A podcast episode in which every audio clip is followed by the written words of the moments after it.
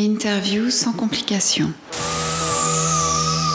Bienvenue à toutes et tous dans l'interview sans complications, un podcast Time to Watches animé par Jim Z.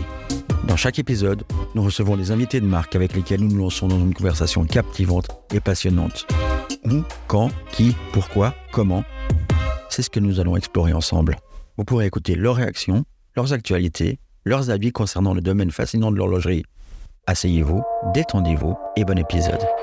Time to watches. On continue de se balader euh, dans ce salon et dans ces salons horlogers ici. On est euh, dans une petite marque, puisque visiblement, j'ai entendu tout à l'heure, vous n'êtes que 5 dans la société. Chez Moron Musi, euh, moi j'ai franchi la porte de chez vous parce que je trouvais vos garde-temps très modernes et très beaux dans, dans leur design. Vous avez commencé à m'expliquer un petit peu leur fonctionnalité, toutes ces choses technologiques dans lesquelles on va plonger, puis on va un petit peu approfondir tout ça. Puis à un moment donné, je vous ai dit stop. En fait, j'ai envie que vous arrêtiez de me raconter ça parce que j'ai pas de micro à la main et j'ai envie de transmettre euh, ça aux gens. J'ai découvert chez vous une part humaine qui était absolument incroyable, qu'on a malheureusement euh, beaucoup tendance à perdre aujourd'hui pour rentrer dans des chaînes de production, dans des, voilà, dans des grosses structures. Vous m'avez ramené à, une échelle humaine un truc, euh, un truc de dingue. Et si vous me permettez, on va commencer comme ça. Vous m'avez dit, moi au départ, j'avais pas envie de faire une marque horlogère. Oui, alors effectivement, bonjour. Euh, bah, L'idée derrière mon musée, elle est, finalement assez simple. C'est une jolie histoire de famille. C'est que en 2013, euh, je quittais gentiment l'industrie pour devenir luthier. Et puis, euh, je voulais garder ce, côté mécanique, ce côté, ingénierie. Et je suis allé trouver mon beau-père, Eric, qui avait un atelier mécanique justement dans le village de Saint-Aubin. Et je lui ai dit, écoute, on pourrait faire des montres pour la famille, pour Noël. Ce serait, ce serait un super projet. Et il s'est allié à moi. Et puis, en fait, très rapidement, on a eu un délire d'ingénieur de faire une montre sans joint d'étanchéité. Donc, ça a duré en fait trois ans, ce, ce, ce délire d'ingénieur. Donc, personne de nos familles a eu de montre sous le sapin. Par contre, c'est une, une, belle aventure familiale qui a commencé. À quel moment, justement, on se dit, euh, on dépasse ce challenge, juste de le faire pour le faire, et puis on se lance vraiment? Je crois qu'on se l'est jamais dit. Euh, jamais dit. En fait, le, le on a l'expression, c'est toujours la, la, carotte qui fait avancer l'âne. Euh, on a toujours eu des, beaux projets, des, des, retours très intéressants de la part des, gens en général. Et on a chaque fois eu l'envie le, de continuer en fait dans ce projet.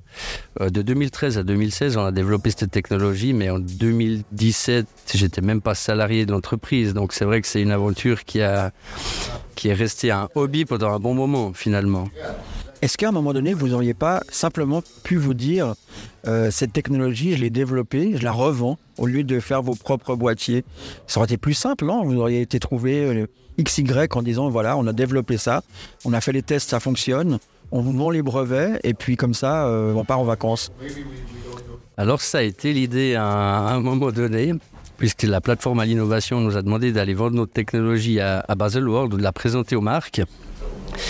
Et en fait, euh, quand on y est allé, les marques n'étaient pas vraiment intéressées à acheter une technologie. Ils sont quand même là-bas pour, pour vendre des montres finalement.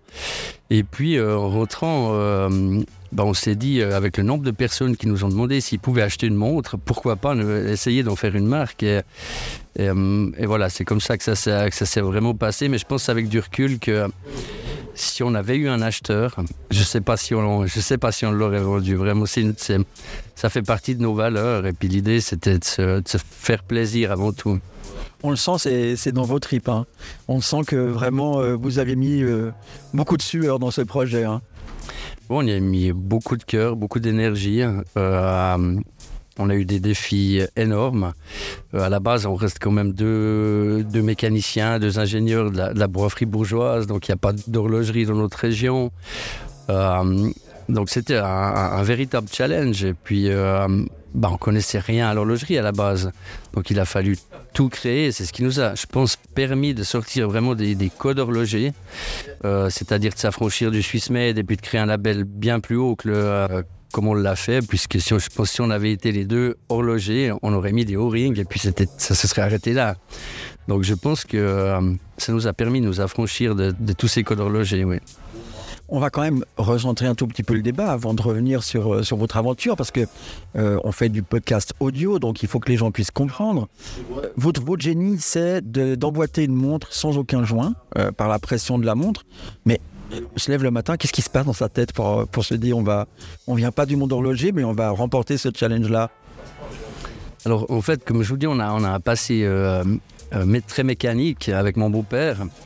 Et en fait, à un moment donné, euh, quand on a eu cette idée de, montre pour la famille, on s'est dit, mais pourquoi on n'y amènerait pas un- une, solu- une solution ou quelque chose qui vient de notre industrie à nous, de, l'industrie mécanique?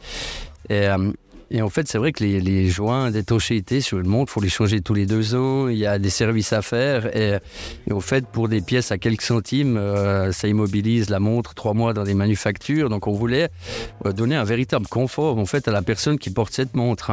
Euh, et qu'est-ce que je voulais dire? Pardon, je suis perdu. Euh, et, fi- et finalement, voilà, on a, on a amené cette technologie qu'on connaissait plus ou moins. On a dû l'adapter à l'infiniment petit finalement. Mais euh, voilà, on en voulait trouver quelque chose qui permette aux gens de ne plus avoir de service sur la montre. C'est peut-être un tabou, hein, vous avez le droit de ne pas répondre. Combien d'échecs pour, euh, pour y arriver? Je, euh, je pense que c'est un chiffre à plus de trois, plus, plus de trois chiffres, mais on, on a voulu abandonner quand même beaucoup de fois en se disant mais ça va, ce sera pas possible en fait. Sinon, ce serait déjà, ce serait déjà fait, ce sera pas possible. Et, tout d'un coup, la, du fil en aiguille, la, solution est venue, mais c'est vrai que ça a duré trois ans, c'était long, surtout quand on n'est pas salarié et que c'est un projet qu'on doit autofinancer complètement. Et finalement, si vous aviez été, euh, si vous aviez été luthier, vous auriez euh, révolutionné les violons Ça, c'est une bonne question. Je euh, je, je pense pas. J'ai pas la même approche avec la, la musique qu'avec la, la mécanique que je connais depuis, depuis tout petit. hein.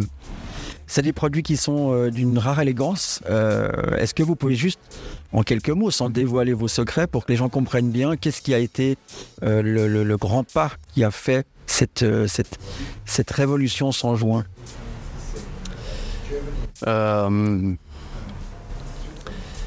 bah écoutez, je pense qu'il y a un, pas important, c'est que euh, on a une tradition en fait dans le canton de Fribourg qui s'appelle la Bénichon.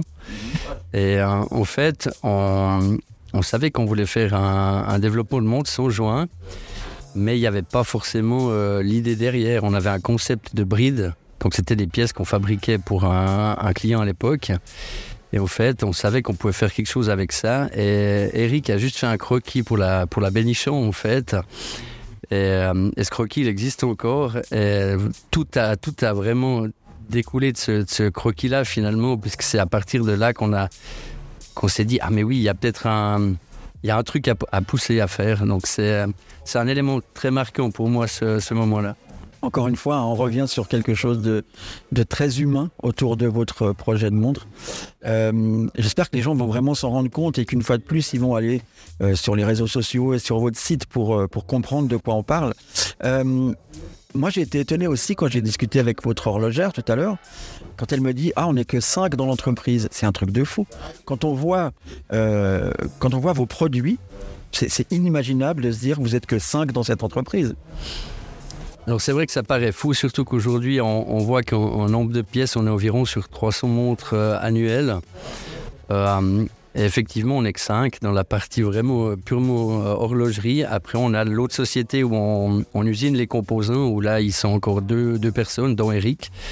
Mais on est vraiment très peu, on est très bien organisé parce qu'on a finalement cette approche très industrielle de, fabriquer des, des pièces. Et puis, et puis voilà, on y va euh, petit à petit, euh, pas à pas. Je veux dire, on aura 10 ans cette année et on vient à peine d'investir dans une manufacture. Donc euh, on, y va, on y va step by step. Et, et voilà, mais on, on travaille tous au. Comment on tire tous à la même corde, c'est important. On a, on a énormément de difficultés, c'est clair, comme tous, avec les délais de livraison, des choses comme ça. Au quotidien, c'est pas facile, mais euh, je pense qu'on a une approche euh, qui nous permet de, euh, de nouveau de ne pas travailler comme, comme on travaille en général dans l'horlogerie, mais plutôt d'une façon industrielle, une organisation d'ateliers mécaniques finalement. Cette fois, c'est la bonne, vous changez plus? Euh, J'espère. Je souhaite. Demain, vous nous faites pas des chaises, des, des iPads, des... Non, c'est bon, la montre, cette fois, euh, on va jusqu'au bout. Oui, j'espère, parce que c'est un, un, tellement un beau projet. C'est plus qu'un projet, ça, pour moi, c'est un héritage. Euh, donc, j'espère vraiment que mes, mes enfants, mes petits-enfants pourront participer à l'évolution de, cette marque, s'ils en ont l'envie, en tout cas. Alors, du coup, je, vous, je rebondis tout de suite. Est-ce qu'ils en ont envie? Ont 5 et 8 ans, c'est difficile de dire. Euh, en tout cas, ils sont très adeptes. Euh, je leur présente les montres avant tout le monde à Watches and Wonders. Ils, aiment, beaucoup ça, oui. Qu'est-ce qu'ils pensent de leur papa et, ce projet-là? Très difficile à, dire ce qu'ils ont dans la tête. Je pense que euh, pour eux, je suis le patron des deux chaises à l'envers, parce qu'en fait, notre logo ressemble à, deux chaises à l'envers. Mais ils sont, je pense qu'ils ont beaucoup de fierté à voir qu'ils croisent des personnes qui ont des montres qui sont faites par leur, par leur papa, tout simplement. En tout cas, je vous le dis sincèrement, ils peuvent en être fiers. Je vous remercie de m'avoir accordé ce temps, cette discussion autour de ces projets euh. Euh, vraiment, encore une fois, j'invite les gens à aller découvrir votre univers et votre, votre projet, qui est, euh, on l'aura compris, bien au-delà d'un simple garde-temps qu'on porte au poignet. C'est vraiment un, parcours de vie qui est, qui est fabuleux. je pourrais vous écouter pendant des heures me parler de, du montage et du démontage de cette boîte et, et de tout ce que vous avez dû mettre comme sueur pour y arriver. C'est vraiment un projet magnifique. Merci à vous. Je vous laisse juste le mot de la fin si vous avez envie de compléter. Euh, et puis on va aussi profiter d'inviter les gens à venir euh, ici au salon vous découvrir hein, pour, euh, pour ces quelques jours qui restent. Donc voilà, je vous laisse le mot de la fin et je vous remercie encore une fois de m'avoir partagé cette aventure. Bah écoutez, je vous remercie avant tout. C'était fort intéressant. On n'a pas l'habitude de, partager, on va dire, l'arrière-plan de, tout ce qu'on fait. Et puis, ben, effectivement, j'invite tous les gens à, venir nous trouver à, Genève cette semaine. Euh, c'est fort convivial. On peut prendre du temps pour expliquer aux gens d'où on vient, où on veut aller. Donc, euh, donc, soyez nombreux à venir nous trouver. Et encore merci beaucoup pour ce, pour ce moment. À bientôt. Merci d'avoir suivi cet épisode de l'interview sans complications, un podcast Time to Watches animé par Jim Z. N'hésitez pas à partager cette conversation sur vos réseaux sociaux. On se réjouit de vous lire et de vous répondre. Rendez-vous sur notre site internet timetowatches.com. N'hésitez pas à vous abonner Instagram, LinkedIn pour ne manquer aucun de nos épisodes. Sans complications, l'interview. JMZ.